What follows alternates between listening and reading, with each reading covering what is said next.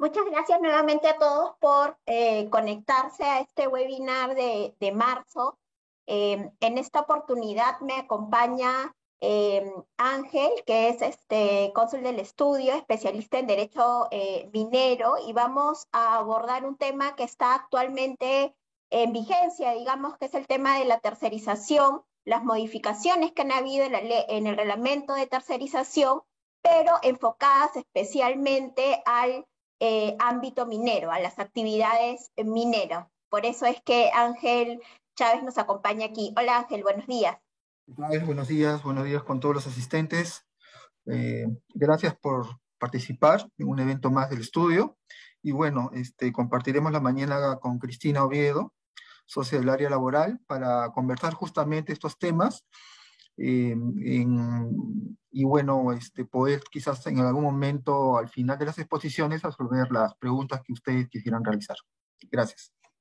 Sí, efectivamente, vamos a exponer primero, expongo yo el tema laboral y luego Ángel nos va a conversar sobre eh, temas mineros relacionados al tema de tercerización.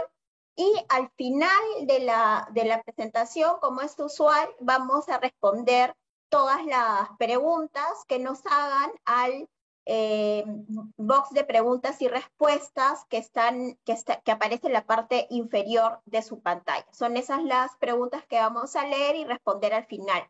En caso no lleguemos a responder sus preguntas, los invitamos a formular eh, sus preguntas al correo eventos.prc.com.pe y eh, ahí absorberemos sus consultas que no sean este, respondidas en el webinar de hoy.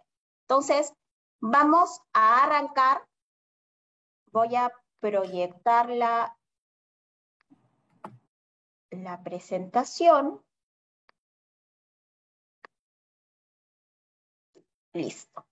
Perfecto. Entonces, Comenzamos. Como les comentaba, el tema de hoy es la reforma al reglamento de la ley de tercerización laboral, pero enfocado específicamente en las actividades mineras, ¿no? ¿Cómo es que afecta estas, eh, estas normas a eh, las actividades mineras, a las operaciones mineras?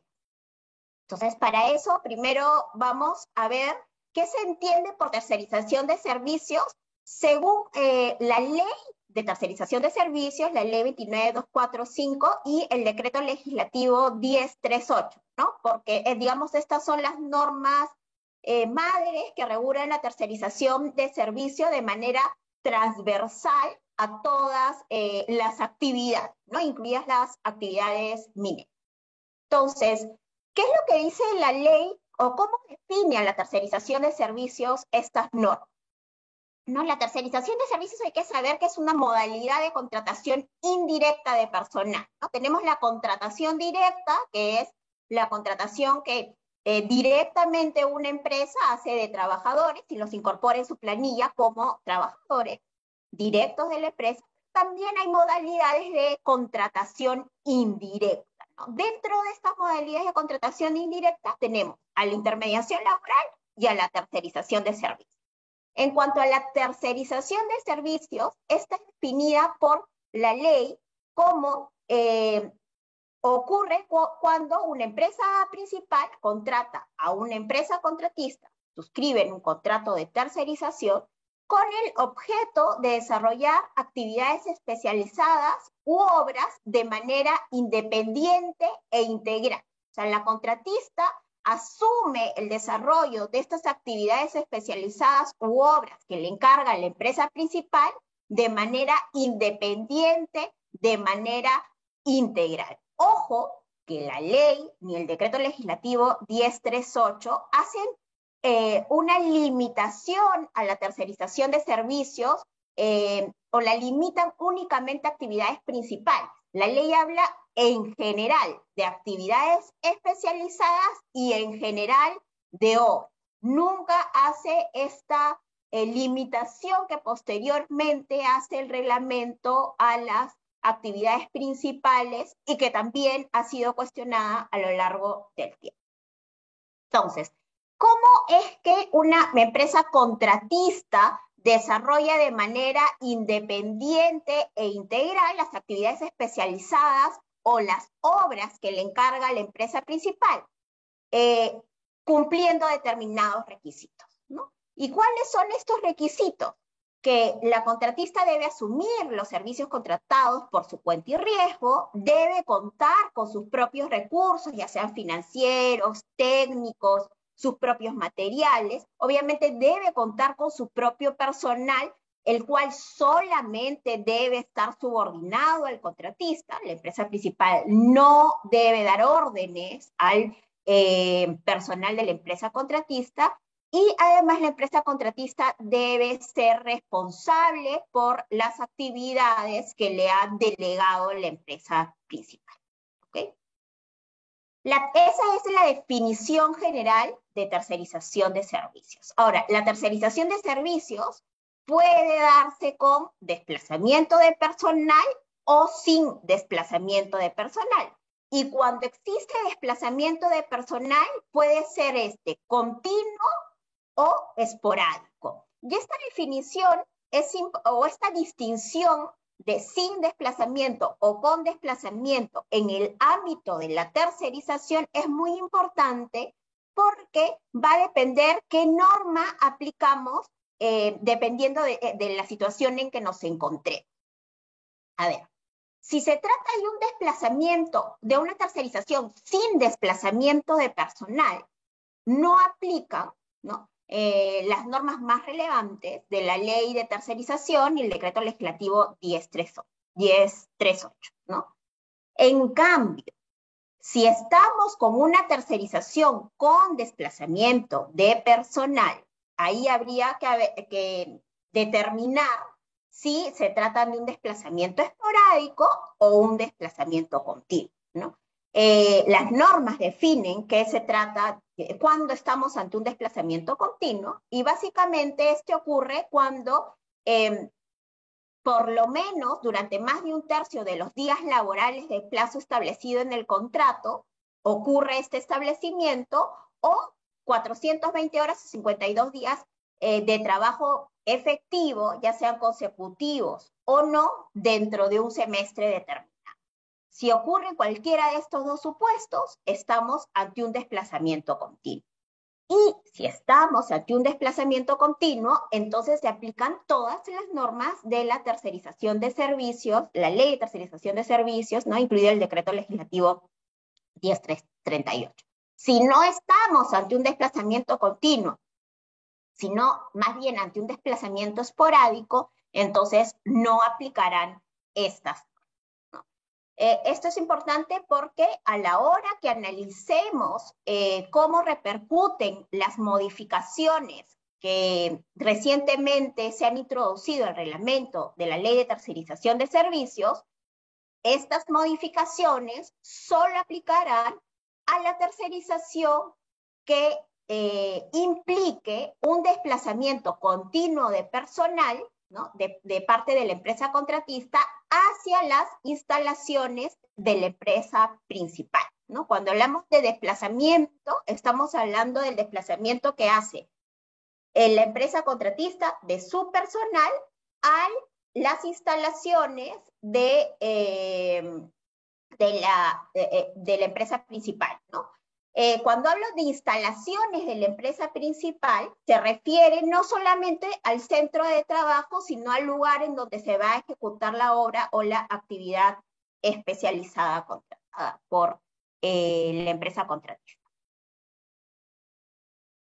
Ahora bien, entendido cuál es eh, la definición de tercerización y en qué supuestos se van a aplicar estas modificaciones al reglamento de la ley de tercerización de servicio, es que vamos a entrar a ver brevemente cuáles son estas modificaciones o las modificaciones más relevantes que podrían tener un impacto en la tercerización de servicios en las actividades mineras. ¿No? En primer lugar, lo más relevante es que em, la eh, el reglamento, las modificaciones incluyen que eh, eh, la tercerización de actividades está permitida siempre que se traten de actividades especializadas u obras que no tengan por objeto el núcleo del negocio de la actividad de la empresa principal. La empresa principal tiene eh, un núcleo de negocio y eh, que es lo, digamos, eh, a lo que primordialmente se dedica la empresa principal y estas actividades que forman parte del núcleo del negocio no pueden ser objeto de tercerización. Las tiene que asumir directamente la empresa principal con su personal contratado de manera directa. ¿Okay? Solamente, según lo establecido por el reglamento, podrían ser objeto de tercerización de servicios las actividades especializadas u obras que no formen parte del núcleo del negocio de la empresa principal. Este término núcleo del negocio ha sido introducido por el reglamento. No es un concepto que aparezca en la ley de tercerización ni en el decreto legislativo 1038. Es un concepto nuevo. Y eh, este término núcleo de negocio no encuentra una definición precisa en este reglamento, sino lo que hace el reglamento es establecer ciertas características que van a poder ayudar a cada empresa a determinar cuál es el núcleo del negocio. Eh, no se trata tampoco de una lista taxativa de características, pero eh, digamos que seguramente van a ser las características que van a tomar en cuenta los inspectores de trabajo cuando hagan una inspección en esta materia. ¿Y cuáles son estas características? Eh, primero, eh, digamos, el objeto social de la empresa principal, ¿no? lo que identifica a la empresa principal frente a sus clientes finales, eh, lo que le genera un valor añadido ¿no? para sus clientes y aquella actividad que suele reportar mayores ingresos a la empresa principal. Eso será, esas serán las características, entre otras, cada empresa podrá escoger otras características que le ayuden a definir lo que para ellas es el núcleo del negocio, pero digamos estas son las que están establecidas en el reglamento de la ley de tercerización con las recientes eh, modificaciones. Como les, les comentaba, estas, estas modificaciones del reglamento de la ley de tercerización de servicios, entonces va a implicar cambios o va a aplicar a las empresas principales y a las empresas contratistas siempre que estemos hablando de una tercerización de servicios con desplazamiento continuo de personal. Y esta norma tiene una aplicación, digamos, diferida porque ha dado un plazo de adecuación, ¿no? Eh, el plazo de adecuación es de 180 días calendarios contados desde la, eh, digamos, entrada en vigencia de este Decreto Supremo 001-2022-TR, que fue el que introdujo estas modificaciones. El plazo vence el 22 eh, de agosto del 2022. Entonces tenemos hasta el 22 de agosto, tanto empresas principales como contratistas, para verificar em, cómo es que vamos a adecuarnos a estas nuevas normas de tercerización de servicios. Entonces, para resumir lo que, lo que hemos eh, eh, dicho hasta el momento, ¿no? tenemos que la actividad principal, la empresa principal tiene una actividad principal o varias actividades principales. Dentro de estas actividades principales encontramos el núcleo del negocio, eh, las actividades que forman parte de este núcleo de negocio no pueden ser objeto de tercerización Mientras que las actividades especializadas u obras ¿no? vinculadas a, la actividad, a las actividades principales sí podrían ser objeto de tercerización de servicios. ¿no? Y ahí eh, la norma eh, eh, o esta, este decreto supremo 001-2022-TR hace una definición de actividades especializadas y otras de obra y básicamente con relación a las actividades especializadas, lo que señala es que se trata de actividades, como les decía, vinculadas a la empresa principal que exigen pues un nivel de conocimiento técnico, científico o particularmente calificado y esta es la razón por la que se le delegaría a una tercera empresa, una empresa contratista, una empresa de tercerización, el desarrollo de estas actividades especializadas. Y hablamos de tercerización de obras cuando se le encarga la ejecución eh, de un encargo concreto vinculado también a la actividad principal eh, que esté debidamente especificado pues en el contrato de tercerización que se suscriba entre la empresa principal y la empresa tercerizada. Cuando hablamos de actividades especializadas y obras vinculadas a la actividad principal, entonces sí está permitida la tercerización de servicios de acuerdo a estas nuevas normas, más no está permitida la tercerización o no estaría permitida la tercerización en el caso de actividades que formen parte del núcleo del negocio y el núcleo de negocio va a ser definido por cada empresa. De acuerdo a las características eh, que establecidas en la ley y cualquier otra que eh, cada empresa pueda definir. De otro lado, en, el, reglamento, en estas normas eh, modificadas por el Decreto Supremo 001-2022-TR, también se introducen nuevos supuestos de desnaturalización de la tercerización de servicios. Básicamente son dos. Eh, que están en la parte superior de, la pantalla. Eh, el primer supuesto es cuando el desplazamiento de los trabajadores no tiene por objeto desarrollar actividades principales entendidas como actividades especializadas u obras que no formen parte del núcleo de negocio y cuando el desplazamiento de trabajadores se realiza para el desarrollo de actividades que sí, eh, que sí forman parte del núcleo de negocio, ¿no? En tanto que ello también está prohibido. En ese caso se producirá la desnaturalización de la tercerización de servicios. Los otros tres supuestos que aparecen en la parte inferior de su pantalla ya estaban introducidos en la versión, digamos, anterior del reglamento, ¿no? Y básicamente se refieren a cuando no se cumplen los requisitos de la tercerización de servicios porque, por ejemplo, no existe autonomía, o cuando los trabajadores de la empresa tercerizadora o contratista están bajo la subordinación de la empresa principal, que también sería un incumplimiento de los requisitos de la ley de tercerización de servicios. Y em, también ya se señalaba que en caso, eh, se, cuando se produce la desnaturalización, en teoría la autoridad administrativa de trabajo procede a la cancelación del registro de la empresa tercerizadora, y eh, en ese supuesto, en caso la empresa tercerizadora continúe prestando servicios luego de la cancelación, ahí también se es un supuesto de desnaturalización de la tercerización de servicios. ¿no? ¿Qué es lo que origina la desnaturalización de la tercerización de servicios? Bueno, básicamente cuando se determina que existe esta desnaturalización, los eh, trabajadores de la empresa contratista que han sido desplazados a la empresa principal para la ejecución de obras o actividades especializadas, se entiende que ya no son trabajadores de la empresa contratista, sino más bien trabajadores directos de la empresa principal.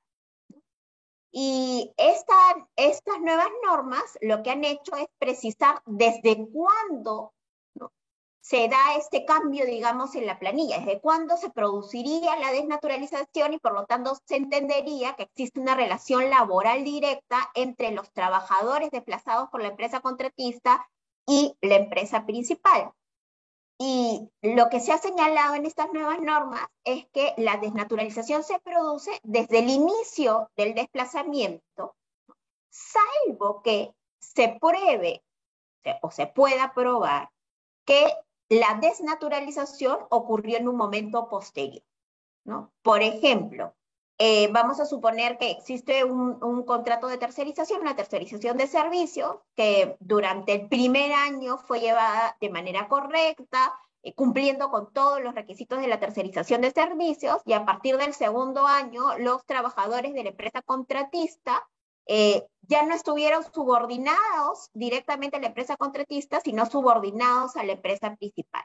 Entonces, en este caso, si se puede probar eso, que eh, el incumplimiento de este requisito ocurrió luego de superado el primer año, se entenderá que la relación laboral directa entre los trabajadores de la empresa contratista y la empresa principal va a ocurrir a partir del segundo año y no desde el inicio del desplazamiento del personal. SUNAFIL es o será el ente encargado de verificar si efectivamente se cumplen o no con las nuevas normas de tercerización o con las normas de tercerización en general, como ha venido siendo hasta el momento, ¿no? Y en caso se detecte que haya algún incumplimiento de la tercerización, por ejemplo, incumplimiento de los requisitos eh, de la tercerización, podrían eh, eh, imponerse multas, ¿no? Que van desde los 12.098 soles, si se considera solo a 10 trabajadores afectados, o ya hablamos de multas mayores en caso incrementen los trabajadores afectados con el incumplimiento que se detecte, eh, incluso podrían llegar a multas que asciendan a, a más de 241 mil soles, ¿no? Si se trata de más de mil trabajadores afectados.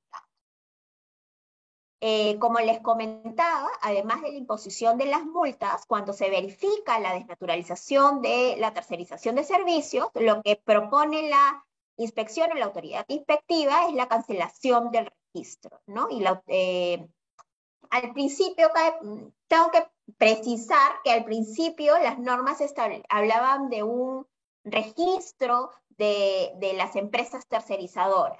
Posteriormente, ese registro de las empresas tercerizadoras en general, no estoy hablando del registro de las contratistas mineras, sino en general de las empresas tercerizadoras.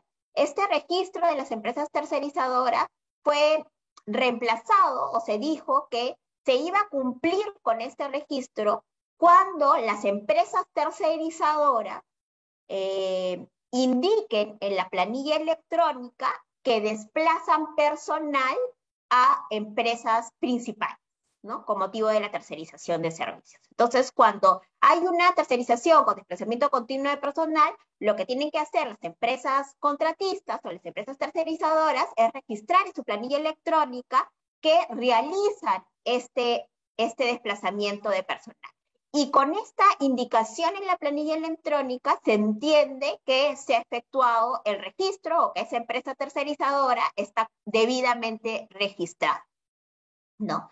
Eh, en teoría, si no se hace esta indicación, no se puede realizar una, un desplazamiento de personal a la empresa principal. En el caso de las contratistas mineras, ya Ángel nos va a hablar que hay un registro adicional. Eh, Ahora lo que se ha especificado en estas nuevas normas de la, de la tercerización de servicios es que cuando se produce la desnaturalización, eh, se va a cancelar este, este registro, se va a publicar una lista de, eh, de empresas que tienen cancelado, digamos, el registro para poder desplazar personal o poder realizar tercerización de servicios con desplazamiento de personal. Y eh, con ello, la empresa pues, este, principal tendría que concluir el contrato de tercerización de servicios porque ya no es una empresa eh, contratista o una empresa tercerizadora autorizada para desplazar personas. ¿no? Eh, para, para, hacer esto, la empresa principal tiene un plazo de 30 días calendarios. Adicionalmente a, a, lo, a, la fiscalización de SUNAFIL, a, al hecho de que los trabajadores de la empresa contratista sean trabajadores directos de la empresa principal en caso de la desnaturalización, existen otras consecuencias o podrían haber otras consecuencias como reclamos laborales ¿no? de los trabajadores desplazados eh, sobre, por ejemplo, nivelación de remuneraciones, ¿no? Exijan que se les pague la misma remuneración que han venido percibiendo trabajadores eh, directos de la empresa principal que desarrollen eh, funciones similares, ¿no? Eh, reintegro de beneficios sociales también en el supuesto que los trabajadores de la empresa principal reciban ciertos beneficios que no han sido pagados por la empresa contratista. por ejemplo, el pago de utilidades también podrían reclamar de la empresa principal, ¿no? Desde que se produce el la desnaturalización de la tercerización de servicios. Y finalmente, ya para, para luego eh, dejar a Ángel con la exposición, eh, resulta necesario saber qué acciones se pueden tomar eh, o qué acciones pueden tomar tanto las empresas contratistas como las empresas principales frente a estas nuevas normas de tercerización de servicios, ¿no? En primer lugar, es urgente eh, la revisión de los contratos de tercerización de servicios. ¿no? Tenemos que revisar contratos de tercerización de servicios eh, estamos hablando de aquellos que impliquen un desplazamiento continuo de personal a la empresa principal, para determinar en qué escenario estamos, en qué supuesto estamos. Podría ser que de, la revisión de estos contratos, ¿no? Nos, eh, nos demos cuenta que la tercerización no cumple con los requisitos mínimos. Los cuatro requisitos que establece la ley de tercerización. Que asuma, la que la empresa contratista asuma los servicios contratados por su cuenta y riesgo, que sea responsable por sus actividades, que cuente con sus propios eh, recursos y que sus trabajadores se encuentren bajo su exclusiva subordinación. De repente, estos cuatro requisitos no se cumplen en la realidad.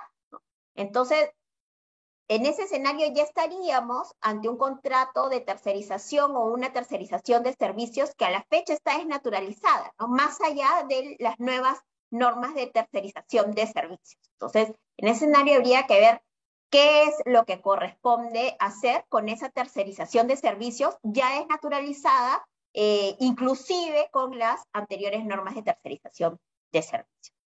Y, eh, o podría ser que nos encontremos en un escenario 2, que sí se trate de un, de un contrato de tercerización de servicios que cumpla con los cuatro requisitos que mencioné anteriormente, pero que de acuerdo a la nueva regulación, eh, nos fijemos que, bueno, se tratan de actividades especializadas u obras que forman parte del núcleo del negocio de la empresa principal, ¿no? Entonces, eh, que estemos pues ante un supuesto que eh, impacta directamente las nuevas normas de tercerización de servicios, ¿no? Entonces, ahí habría que, que, que verificar eh, qué acciones tomar frente a estas nuevas normas. Y eh, básicamente lo que tenemos que hacer es, luego de revisar los contratos de tercerización de servicios, es em, determinar, cuál es el objeto social, tanto de la empresa principal como de las empresas eh, contratistas, y em, delimitar la actividad principal eh, las actividades principales eh, de la empresa principal. Tenemos que saber cuáles son sus actividades principales y dentro de ellas cuál sería el núcleo del negocio, que sería lo que no se va a poder tercerizar, no va a poder ser objeto de tercerización de acuerdo a las nuevas normas en esta materia.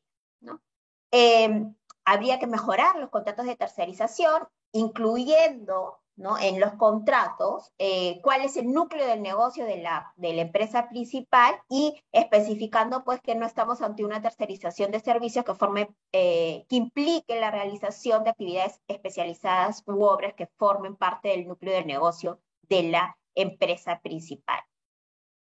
Es importante o lo que nosotros recomendamos es contar con informes ¿no? que eh, determinen cuáles son las razones eh, o las características que ha tomado en cuenta cada empresa para delimitar sus actividades principales y también cuál es el núcleo del negocio. ¿no? Será importante que se cuente con este informe para que en caso exista una fiscalización que seguro ocurrirán a partir de finales de agosto del 2021, se cuente con un documento interno que eh, pueda eh, verificar o, puede ayudar a probar que la empresa ha eh, cumplido o ha correctamente delimitado cuál es el núcleo del negocio, ¿no? Ojo que hay una, una prohibición en estas nuevas normas de tercerización de servicio que establecen que las empresas tercerizadoras no podrán extinguir los contratos de trabajo que tienen con, eh, con sus trabajadores eh, con la finalidad de adecuarse a estas nuevas eh, normas, ¿no? Salvo que la empresa principal los contrate directamente. Pero, ojo que no, no, digamos, no se aplica así de rajatabla, ¿no? Porque si, por ejemplo, las empresas contratistas tienen contratos de trabajo a plazo fijo, válidamente suscritos con sus trabajadores, entonces eh, podrá, podrá válidamente extinguirse la relación laboral por el término del plazo establecido en el contrato. ¿no? La razón no será la adecuación a estas nuevas normas, sino la razón de la terminación de la relación laboral será pues la, el vencimiento del plazo establecido en el contrato. Ahí habría que, que, revisar previamente si los contratos de trabajo a plazo fijo están válidamente suscritos, tienen una causa objetiva real que sustente la contratación temporal porque como sabemos, eh, en el Perú se privilegia la contratación a plazo indeterminado y solamente procede la contratación a plazo determinado cuando existe una causa objetiva válida que la sustente. Y adicionalmente, y ya con esto eh, termino, es importante precisar que hay muchas empresas que están cuestionando el decreto supremo 001-2022-TR, ¿no? Si bien es cierto, ya existe un proyecto de ley que lo que intentaría era o sería sacar del ordenamiento jurídico el decreto supremo 001-2022-TR, las empresas individualmente y en conjunto también están tomando acciones contra este decreto supremo porque lo cierto es que este decreto supremo va en contra de la ley de tercerización y también en contra de la Constitución, ¿no? Eh, porque eh, limita la tercerización eh, cuando no existe esta tal limitación en la ley de tercerización de servicios ni en el decreto legislativo 1038. Entonces, ¿cómo están cuestionando las empresas estas, estas, esta nueva norma o el decreto supremo 001-2022-TR? Primero, están presentando acciones de amparo, ¿no? Eh, están iniciando un proceso judicial de amparo. Eh, lo que se busca a través de estos procesos es que se inaplique la norma para un caso concreto.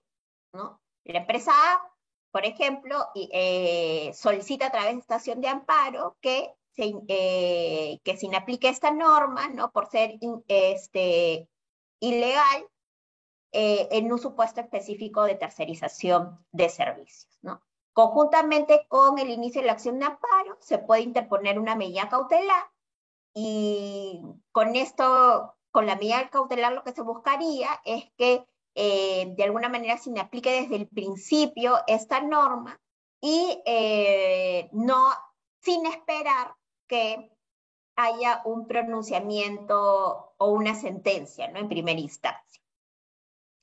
Otra medida que están tomando las empresas es eh, interponer acción popular, acciones populares, de hecho ya una presentada por lo menos, y lo que se busca con la acción popular, a diferencia de la acción de amparo, es que el decreto supremo 001-2022-TR salga del ordenamiento jurídico, ¿no? A través de la acción popular no es que se inaplica para un caso específico, como sería la acción de amparo, sino que eh, se busca que la norma desaparezca del ordenamiento jurídico peruano.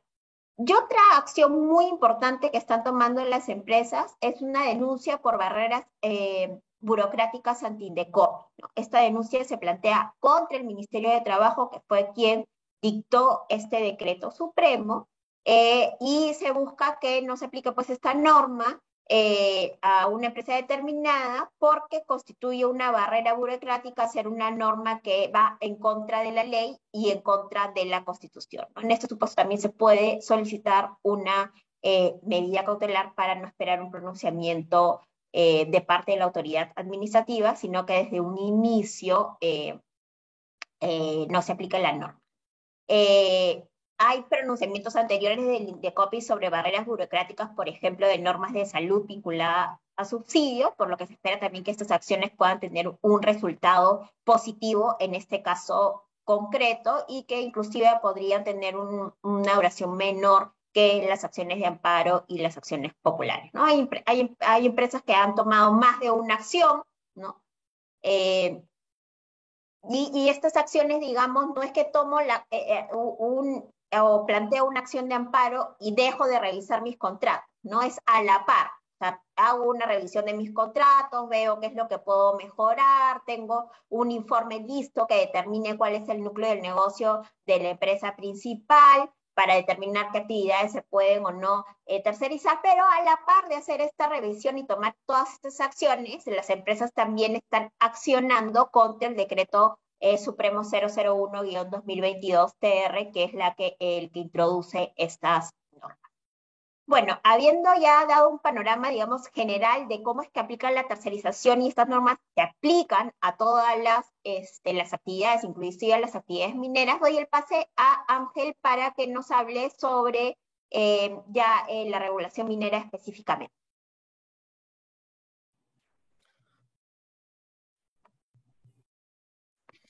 Bueno, muchas gracias, Cristina. Bastante interesante la, la parte laboral me hace recordar a las clases cuando estaba en la universidad, ¿no? Este, a veces se cree que los abogados sabemos de todas las materias, en realidad hay tantas materias que uno termina especializándose, ¿no? En mi caso, yo por cuestiones profesionales me he especializado en minería y medio ambiente, y Cristina maneja los temas laborales. Y lo menciono ¿por qué? Porque la razón de ser de las normas laborales es totalmente distinta a la razón de ser de las normas que regulan la minería. En el caso de la minería, lo que se busca es poner en valor los recursos naturales que el Estado le otorgaba a los privados a través del sistema de concesiones. ¿no? Y toda esta regulación que sigue de permisos, evaluaciones ambientales, evaluaciones de los proyectos, básicamente lo que están buscando es desarrollar este, ¿cómo se llama? Eh, la explotación del recurso, ¿no? Por parte de los privados. Obviamente a cambio del pago de impuestos, ¿no? Y regalías. En el cambio, en el tema laboral, lo que sucede básicamente es la protección de los derechos de una parte que se considera débil dentro de una relación que es entre la, la, la empresa y los trabajadores. Es por eso que la naturaleza de las normas laborales y el objeto que tienen estas es totalmente distinta. Justamente cuando salen este tipo de normas, la idea es cómo, de alguna manera, estas, estas este, principios que busca cada, cada norma sectorial se traslapan, ¿no? Y cómo estas pudieran en algún momento modificar las reglas de juego, en el caso de las actividades mineras, a efectos de proteger los derechos laborales de los trabajadores, ¿no? Entonces, en ese escenario nos encontramos. Siguiente, por favor.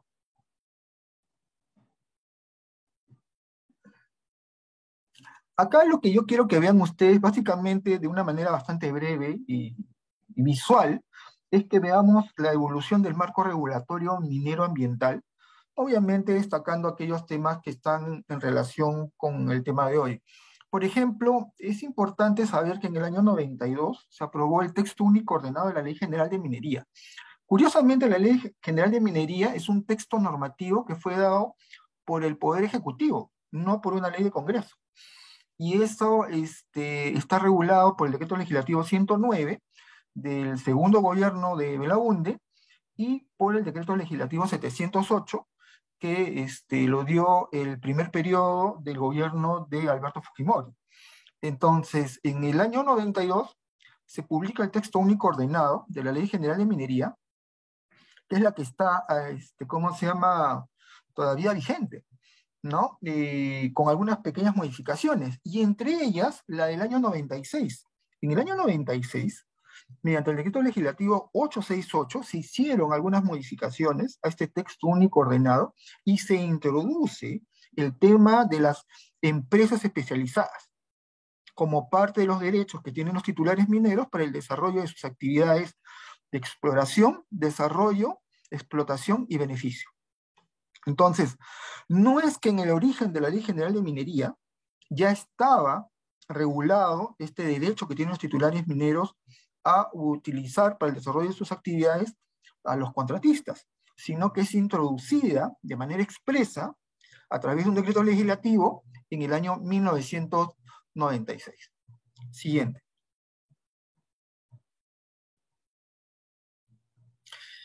En el año 2001 se publicó el Decreto Supremo 043-2001-M, que estableció la, la, obligación, digamos, de inscribirse en un registro administrativo para poder ser considerado un contratista minero. Antes se consideraba que el registro debería involucrar también a las personas naturales que prestaban servicios a, las empresas mineras. Eh, pero posteriormente esto fue modificado y eh, a través de, el, en el año 2008, se saca el Decreto Supremo 005-2008-EM, que es el actual reglamento, que reestructura todo este registro de contratistas mineros y solamente señala que esto es aplicable a las personas jurídicas. Por lo tanto, en la regulación actual, el registro de contratistas mineros solamente es aplicable a personas jurídicas que realizan obras y servicios vinculadas con las actividades mineras. Eh, a los pocos meses se sacó una modificatoria a este dispositivo, es, me parece que fue el Lector Supremo 021-2008, pero básicamente ese es el marco regulatorio que se ha establecido hasta la fecha que regula el tema de las contratistas mineras. Siguiente.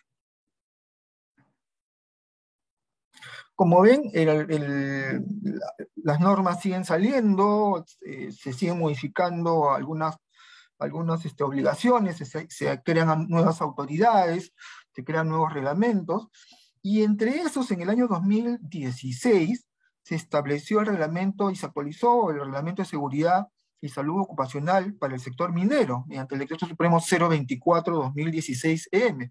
Sin embargo, posteriormente, por los cambios que hubieron en las normas laborales, se volvió a modificar al año siguiente mediante el Decreto Supremo 023-2017-EM. ¿Por qué lo menciono? Porque como parte de la regulación y el reglamento se establece que también las empresas contratistas deben cumplir en las instalaciones de las empresas donde prestan los servicios eh, las normas de eh, salud y seguridad ocupacional. Entonces, no es que el tema de contratistas mineros esté desligado de los temas laborales y, de alguna manera ha sido compatibilizando a lo largo de los cambios regulatorios. Siguiente. Como ya se mencionó, había un cambio normativo el Ministerio de Trabajo este, que se considera ilegal y por tanto, este, y por tanto, este, la idea es tratar de hacerles un alcance de cómo este, esta norma podría, pudiera afectar, digamos, las reglas que han seguido aplicándose de manera más o menos ya claras en el ámbito minero. Siguiente.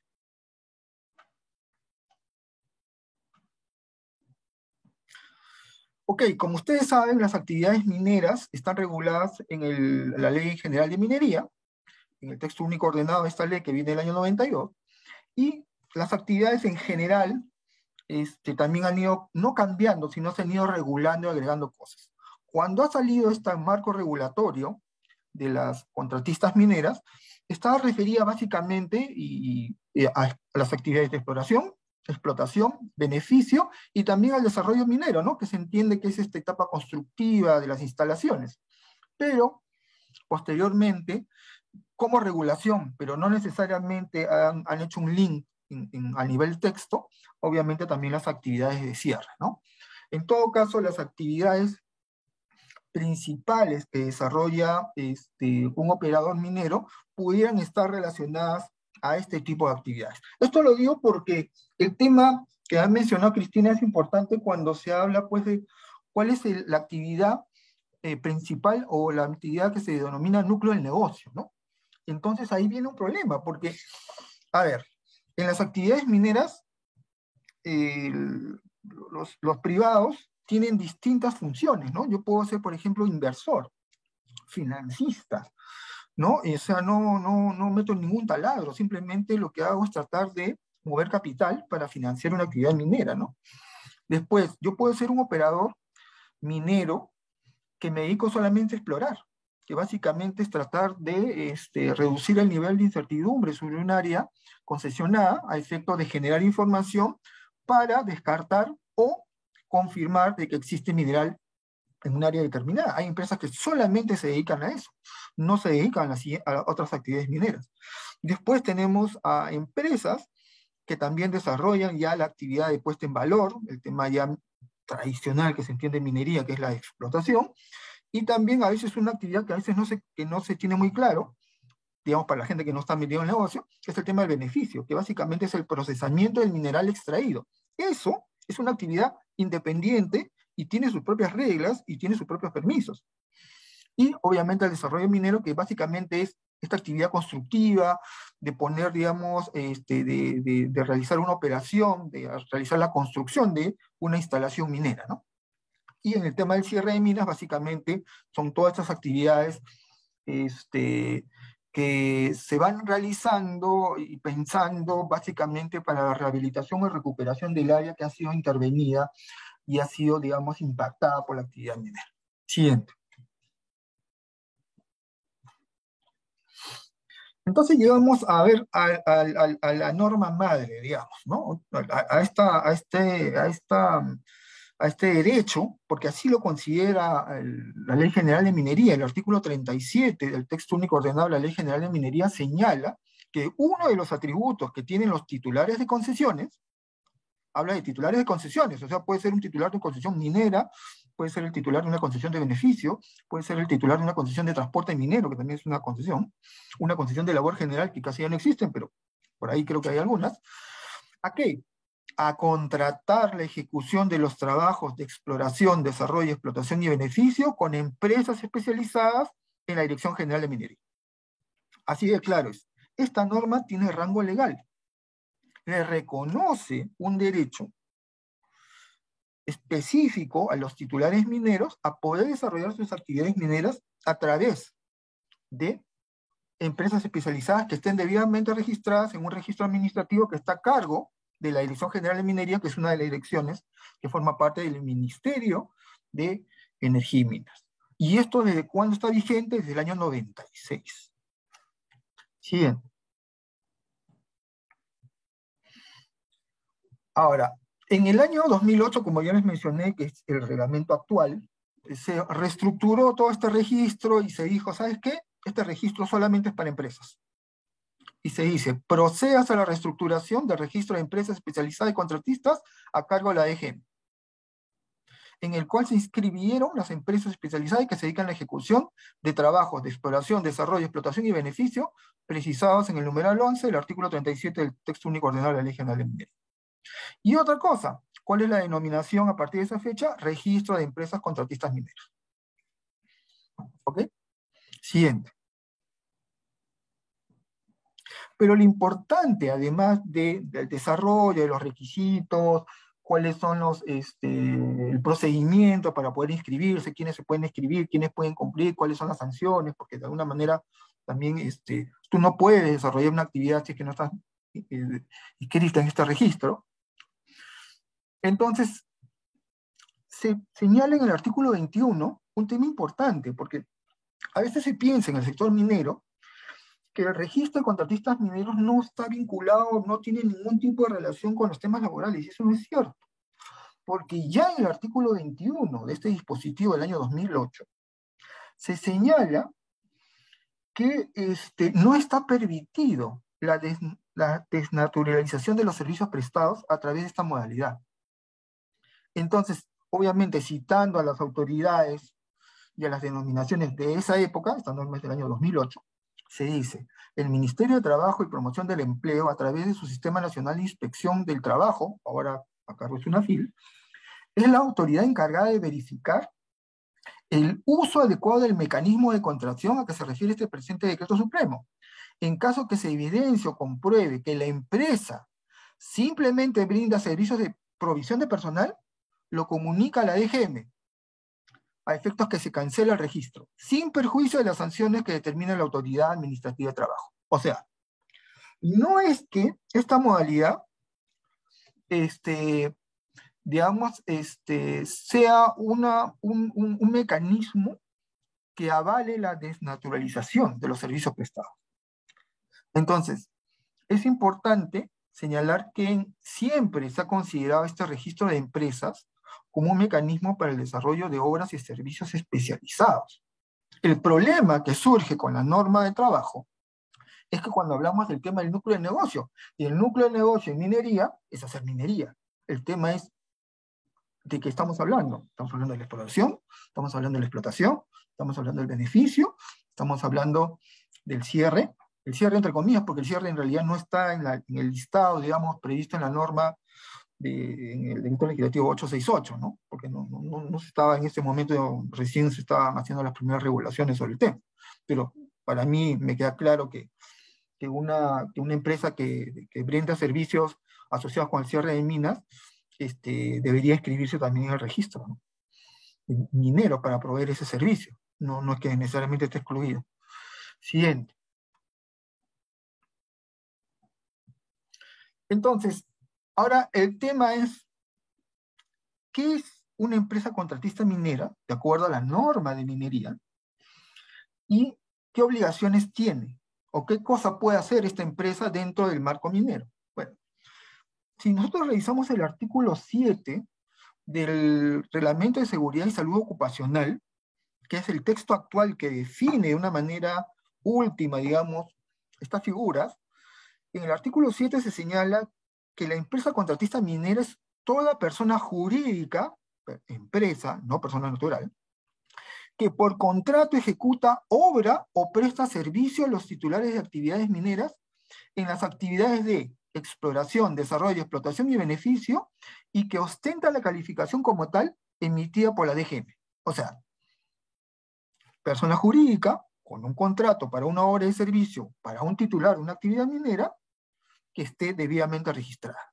Entonces, esa contratista minera, de acuerdo al artículo 50 del Reglamento de Seguridad y Salud Ocupacional de Minería, es una empresa que permite que la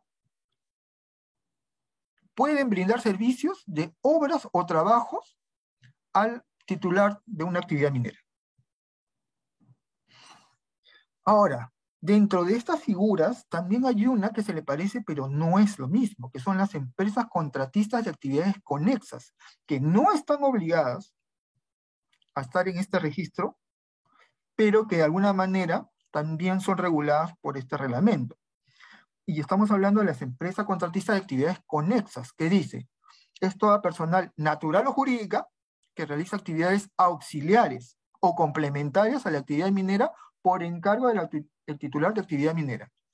Entonces, es curioso, pero en el escenario minero tenemos la empresa contratista minera que teóricamente desarrolla y presta servicios para el núcleo de negocio, y además existe otro grupo que se llaman contratistas de actividades conexas, para actividades auxiliares o complementarias a la actividad minera. Se me ocurre ahorita provisión de electricidad, por poner un ejemplo, o generación de electricidad, no sé.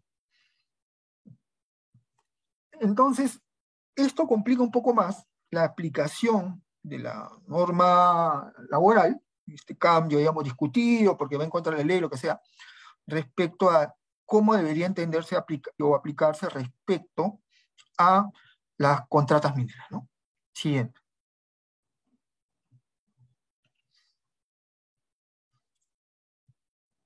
Un tema, un artículo que recalca que estas empresas brindan servicios es el artículo 51, pero está mencionado dentro del entorno del Reglamento de Seguridad y Salud Ocupacional. Dice, las empresas contratistas están obligadas a cumplir con la establecido del presente reglamento.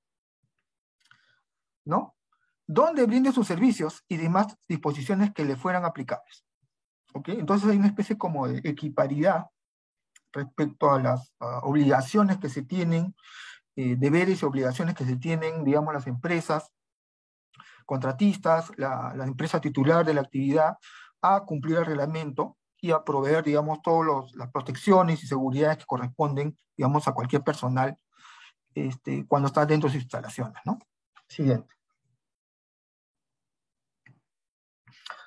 Acá podemos llegar a un tipo de conclusiones, pero estas conclusiones son de tipo minero, ¿ya? Porque en realidad el tema, más bien de las conclusiones de, si le aplica o no le aplica, yo entendería que sí, ¿no? Este, eh, basándome en la explicación que ha hecho Cristina, este, si estamos hablando de una tercerización continua con desplazamiento de personal, de actividades que forman parte del núcleo de negocio, entonces estaríamos en el supuesto de la norma que está prohibido, de acuerdo a este reglamento.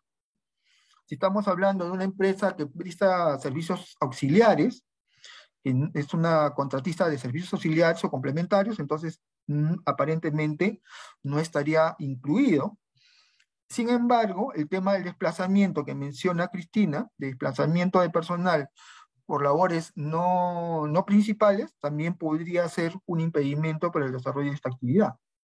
Pero en todo caso, eh, mencionando solamente el tema minero, yo podría decirles que el titular minero desde el año 96 tiene el derecho en la ley, a nivel regulatorio a nivel de ley a desarrollar sus actividades mineras a través de empresas contratistas especializadas respecto de las actividades de exploración, explotación, beneficio y desarrollo minero, citando la norma.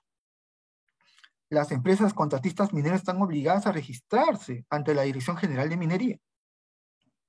Y también, obviamente, este, mm, estas empresas registradas brindan servicios especializados a los titulares mineros. Ahora, mediante estas figuras de contratación no se puede desnaturalizar la provisión de servicios, porque la misma norma que regula a estas empresas contratistas señala expresamente ello, con lo cual de alguna manera hace link respecto al marco regulatorio laboral. Este, esto sería de, de, mi parte y en todo caso ya quedamos para poder atender a sus preguntas. Gracias. Gracias Ángel por, por la exposición. Súper interesante, ¿no? Y por lo, por lo comentado, digamos, en el caso de las actividades mineras, hay, eh, digamos, más razones para argumentar que el decreto supremo 001-2022 TR pues es, es ilegal, porque no solamente va en contra de la ley general de tercerización, sino de la ley eh, de minería, ¿no? que expresamente eh, contempla la posibilidad de eh, tercerizar las actividades mineras. Entonces, o sea, de, de, contratar una empresa especializada para realizar actividades mineras u otras. Entonces, en este caso de las actividades mineras, pues creemos que, por ejemplo, una acción de amparo, una acción popular o una denuncia contra, eh, una denuncia por barreras burocráticas contra el Ministerio de Trabajo, pues tendría mayor, mayores argumentos para que sean declaradas fundadas cualquiera de estas acciones contra el decreto Supremo 001-2022-TR, ¿no? Entonces, Efectivamente, pues acá hay un caso particular, en el caso de las actividades mineras, que hacen ver con mayor claridad la ilegalidad de esta norma. Eh, y no solo la ilegalidad, sino que lo que comentábamos también en otros foros, que la finalidad de este decreto supremo fue o es, ¿no? aparentemente, de acuerdo por el discurso del gobierno, eh, no permitir, digamos, estos abusos de la tercerización de servicios eh, cuando es usada de manera incorrecta, sin cumplir los requisitos legales que ya estaban establecidos previamente. Pero esto no se, no se logra, pues, limitando o ajustando la tercerización de servicios, sino más bien con una mayor fiscalización por parte de SUNAFIL. Eh, ahora vamos a, a contestar las preguntas eh, que nos han hecho al módulo eh, de respuesta, de preguntas y respuestas, ¿no? A ver, las preguntas son un poco largas, pero, a ver, por ejemplo, en un, en, hay, un espectador nos, no, nos indica que, eh, si bien todas las actividades son parte del objeto social de la empresa, no todas califican como núcleo del negocio. Correcto. O sea, Núcleo del negocio, de acuerdo a la definición, no es igual a objeto social, ¿no? En eso estamos completamente de acuerdo. Y luego en este mismo texto se indica que ¿no? Se podría sostener que la actividad de beneficio es el núcleo del negocio y por lo tanto la única que no es posible de tercerizar, en tanto que es sabido que la venta de concentrados, eh, o sea, la venta de concentrados que entiendo implica identificar a la empresa frente a sus clientes finales, el elemento diferenciador de la empresa dentro del mercado en que desarrolla sus actividades, la actividad de la empresa que genera un valor añadido a sus clientes y la actividad de la empresa que suele reportarle mayores ingresos. ¿no? Entonces, ese sería el núcleo del negocio para, para este espectador. Y eh, considerando eso, nos pregunta si las actividades de exploración y explotación, a no formar parte del núcleo del negocio, sí podrían ser tercerizadas. ¿no? Como, a ver, primero yo doy mi punto de vista y de ahí le cedo la, la palabra, que como comenté, cada empresa define lo que es el núcleo del negocio, ¿no? De acuerdo a lo que mm, al modelo de negocio que ha planteado cada empresa, definirá a qué es lo que se, eh, se va a dedicar y cuál va a ser su núcleo de negocio. Yo creo que lo que dice Danilo podría ser perfectamente eh, eh, sustentable, ¿no? Para eso yo recomendaría que se cuente con un informe que detalle las razones o las características que se han tomado en consideración para determinar cuál es el núcleo del negocio y por lo tanto cuáles son las actividades que no, van a, no podrían ser tercerizadas porque forman parte de este núcleo del negocio y cuáles actividades especializadas u obra sí podrían ser objeto de tercerización. ¿no? Yo lo veo eh, eh, factible. ¿Tú qué opinas, Ángel? No, yo sí, en realidad. Lo que pasa es que en, la actividad minera, el tema del núcleo de negocio es un poco mm, laxo. ¿Por qué? Porque normalmente hay empresas especializadas que realizan servicios y obras muy concretas que están dentro, digamos, de la actividad mm, principal. Por ejemplo, en exploración hay gente que brinda servicios de temas sociales.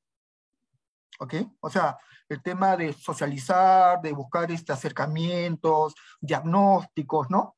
Que no necesariamente es personal de la, de la unidad minera, del titular minero. Que básicamente lo que hace es tratar de ayudar en el tema social para de alguna manera eh, levantar información social y luego dársela a la empresa para que ellos, este, digamos, utilicen esa información. Segundo, tienes este, empresas que solamente se dedican a hacer perforaciones o transporte, ¿no? Eh, y transporte con maquinaria especializada a veces, o manejan solamente explosivos. Hacen, por ejemplo, monitoreos de calidad de aire.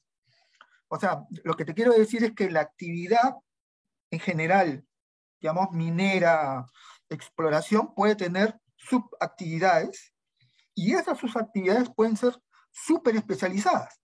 Entonces entendería que en ese caso, no debería haber problema si se hace un adecuado contrato de tercerización y se puede evidenciar que son, digamos, labores y servicios que se brindan eh, normalmente a distintos operadores, porque eso es bastante común. Por ejemplo, este, manejo de los, no sé, este, perforaciones diamantinas, eh, um, um, eh, a, veces tiene que ver con el tema del accesos de, de, carretera, solamente la parte de lograr los accesos, provisión de electricidad, provisión de alimentos. O sea, lo que, lo que te quiero decir es que en realidad, si uno comienza a ver a detalle, puede llegar de alguna manera a tratar de desmenuzar las actividades principales en otras subactividades y que esas sí se puede probar que efectivamente están tercerizadas, porque se brindan a distintos sitios, este, responden a un contrato, este, digamos, hay un capital que se pide, hay un récord, digamos, de, a, otros, eh, a otros proveedores, a otras empresas donde se brinda servicio. Entonces, yo no creo que la tarea de SUNAFIL va a ser tan fácil, porque en algún momento se va a notar que hay una cierta especialidad. Por ejemplo, hay gente que, hay empresas que solamente se dedican a impermeabilizar relaveras. O sea, su negocio es poner unas mantas especializadas para proteger a uno de los componentes de la actividad minera. Entonces, eso no entra como exploración, como explotación, como beneficio, sino como un servicio, como una obra. Entonces, yo creo que ahí, digamos, la propia especialización de la actividad minera va a permitir de alguna manera protegerse de la norma laboral en la parte de especialización, pero es cierto que aquellas actividades de contratistas que sean de perforación, de explotación o por decir beneficio, que no es, lo, no es lo común en realidad lo de beneficio, eso podría caer, en mi opinión, dentro de lo que establece la provisión de la norma, por tratarse del núcleo de negocio. Independientemente, obviamente, que, que haya acá un tema de, de, nivel legal y derechos que tiene, digamos, el titular. Me estoy poniendo en la contingencia frente a SUNAFIL, básicamente, ¿no? Entonces yo creo que tu recomendación para los espectadores es súper útil, ¿no? O sea, no solamente tienen que verificar si estás registrado o no registrado en el tema minero, sino verificar si tu contrato de tercerización cumple con las normas, porque si no estás desnaturalizando la prestación del servicio y te pone en riesgo frente a una FIL, porque si no, si no te coge por el tema de, de la prohibición, te podría coger por el tema de la desnaturalización. Entonces, justamente es un poco lo, lo, el tema de hoy de, de, de, comentarles esto, básicamente es que vean, digamos, ciertas debilidades que pudieran tener ustedes, a efecto que en algún momento, si, si lo desean, podamos ayudarlos. Efectivamente. Eh, preguntan también qué es lo que se busca con la denuncia eh, por barreras burocráticas eh, ante el INDECOPI. ¿ya? Lo que, como les decía, la denuncia se interpone ante el INDECOPI contra el Ministerio de Trabajo, que es el ente o la entidad que emitió el Decreto Supremo 001-2022-TR. ¿no? Y lo que se busca es en primer lugar, que se declare como una barrera burocrática, ilegal, ¿no? carente de, razonabilidad, la prohibición de tercerizar actividades que forman parte del núcleo del negocio de la empresa que está interponiendo la denuncia, ¿no? Lo que, la prohibición, digamos, contenida en este decreto supremo 001-2022-TR. ¿No? que se declare como barrera burocrática esta prohibición. Luego, que se inaplique ¿no? para la empresa que denuncia, porque solamente tiene, tendría efectos particulares ¿no? de alcance general, que se inaplique esta barrera burocrática ilegal. ¿no? Y finalmente también se solicita que se condene a la entidad denunciada, al Ministerio de Trabajo, ¿no? el pago de costas y costos del procedimiento digamos, lo normal de cualquier procedimiento o proceso. Entonces, esos serían los, digamos, el, el petitorio de, de, una denuncia por barreras burocráticas eh, frente a este decreto supremo 001-2022-TR. ¿no? Eh, no sé si has visto alguna otra pregunta. Las demás preguntas en realidad van vinculadas al tema del núcleo del negocio y como les comentaba, cada empresa va a definir el núcleo de negocio de acuerdo a lo que ha dicho Ángel, o sea, de acuerdo a, lo que se va a dedicar y todo lo que no forme parte del núcleo de negocio podrá ser este objeto de tercerización, ¿no? Y en este caso de las actividades mineras, digamos, considerando la ley general de minería, eh, hay mayores argumentos para poder entablar una acción de amparo, una acción popular o un, em, una denuncia por barreras burocráticas eh, contra este decreto supremo que yo creo que sí serían herramientas útiles en este contexto. ¿no? Hay muchas empresas que ya lo, lo, lo están haciendo y creo que al final esto va a tener un, un resultado favorable más allá del proyecto de ley que ya existe en el Congreso para sacar del ordenamiento jurídico este decreto supremo. No sé si ves alguna eh, otra pregunta interesante. Sí, sí, justo, este, disculpen, pero en realidad todas las preguntas son interesantes y obviamente cada uno responde a, a, sus, a sus empresas, a sus casos reales, ¿no? Este, obviamente, en otro momento podemos conversar ya con mayor detalle, digamos, el caso en particular, pero sí me parece interesante, por ejemplo, una pregunta de, eh, este, que nos dice, la actividad de comercialización está listada, digamos, con una actividad en la Ley General de Minería, este, que comprende a veces también el transporte de mineral, el almacenamiento en, puerto, ¿no? Básicamente, este, la operación logística, ¿no? En algunos casos, si es que puede tercerizarse. Yo entendería que sí, ¿no? Porque en realidad este, esas labores normalmente no las tiene por qué realizar el, operador. Este, depende también, pues, este, la continuidad del servicio, ¿no? Este, la comercialización no está en el listado, por ejemplo, en todo caso, de las actividades mineras de una manera, me refiero, no está listada como actividad de actividad del registro de, contratistas mineros, por ejemplo. ¿no? Entonces, yo entendería que esta, esta actividad, si es una actividad minera, no estaría considerada como núcleo de negocio, porque, mm, digamos, en el caso de la actividad minera, tal como lo señalé, básicamente pues hablamos de, cuatro actividades, ¿no? Que es la exploración, que básicamente es investigación a través de medios físicos, químicos, la explotación, que es básicamente extraer, el beneficio, que es procesar, y eventualmente también el tema del desarrollo, que es construir. Entonces, nosotros entenderíamos, no es que, o sea, lo que hay que entender es lo siguiente, este, tanto los comentarios que hace Cristina como yo este, eh, están en la línea de que este dispositivo adolece de ilegalidad, o sea que es contrario a una ley y dentro del orden que tenemos actual y vigente, un decreto supremo no puede ir en contra de las leyes. Lo que pasa es que mientras ese decreto esté vigente, obviamente de alguna manera habilita a la autoridad administrativa, en este caso la SUNAFIL, aplicarlo, porque hay un principio también de legalidad del dispositivo, ¿no? O sea, la autoridad válidamente podría utilizar esta norma para solicitar o exigir, digamos, el cumplimiento de las obligaciones, entre ellas el tema de la prohibición o el tema de la adecuación, porque en realidad acá lo que le está diciendo es, si ustedes están en este supuesto, tienen que adecuarse. Y si no se adecúan, lo sancionan. Básicamente eso es lo que le están diciendo. Y tampoco pueden, digamos, despedir el personal para evitar la aplicación de la norma, lo cual obviamente consideramos válido porque en general no debería darse esa situación desde la perspectiva del derecho laboral, de protección de los derechos de los trabajadores y sus beneficios.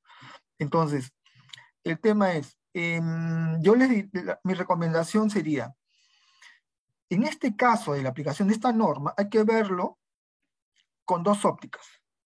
Primero, desde el punto de vista laboral, a efecto de determinar si el contrato de tercerización que tienen ustedes vigente y aplicado cumple la norma de tercerización y, no se está desnaturalizando los servicios. Eso es un primer tema. Y segundo, si estamos ante un contrato de tercerización válido, tendríamos que irnos al escenario si estamos dentro de lo que se denomina pues este núcleo de negocio. Entonces, en ese escenario, lo que podría decir, ahí hay riesgo de que sean sancionados en esa situación. Y para, digamos, tratar de cerrar, digamos, qué cosa es núcleo de negocio en minería, yo diría, aquellos que exploran este, explotan o benefician, debería, digamos, considerarse núcleo de negocio. Por ejemplo, es, es ilógico que el tema de desarrollo minero, que es el típico caso donde se desarrollan y se contratan servicios, ¿no? Como obras constructivas, sea considerado, por ejemplo, este, eh, una actividad prohibida. No tiene sentido.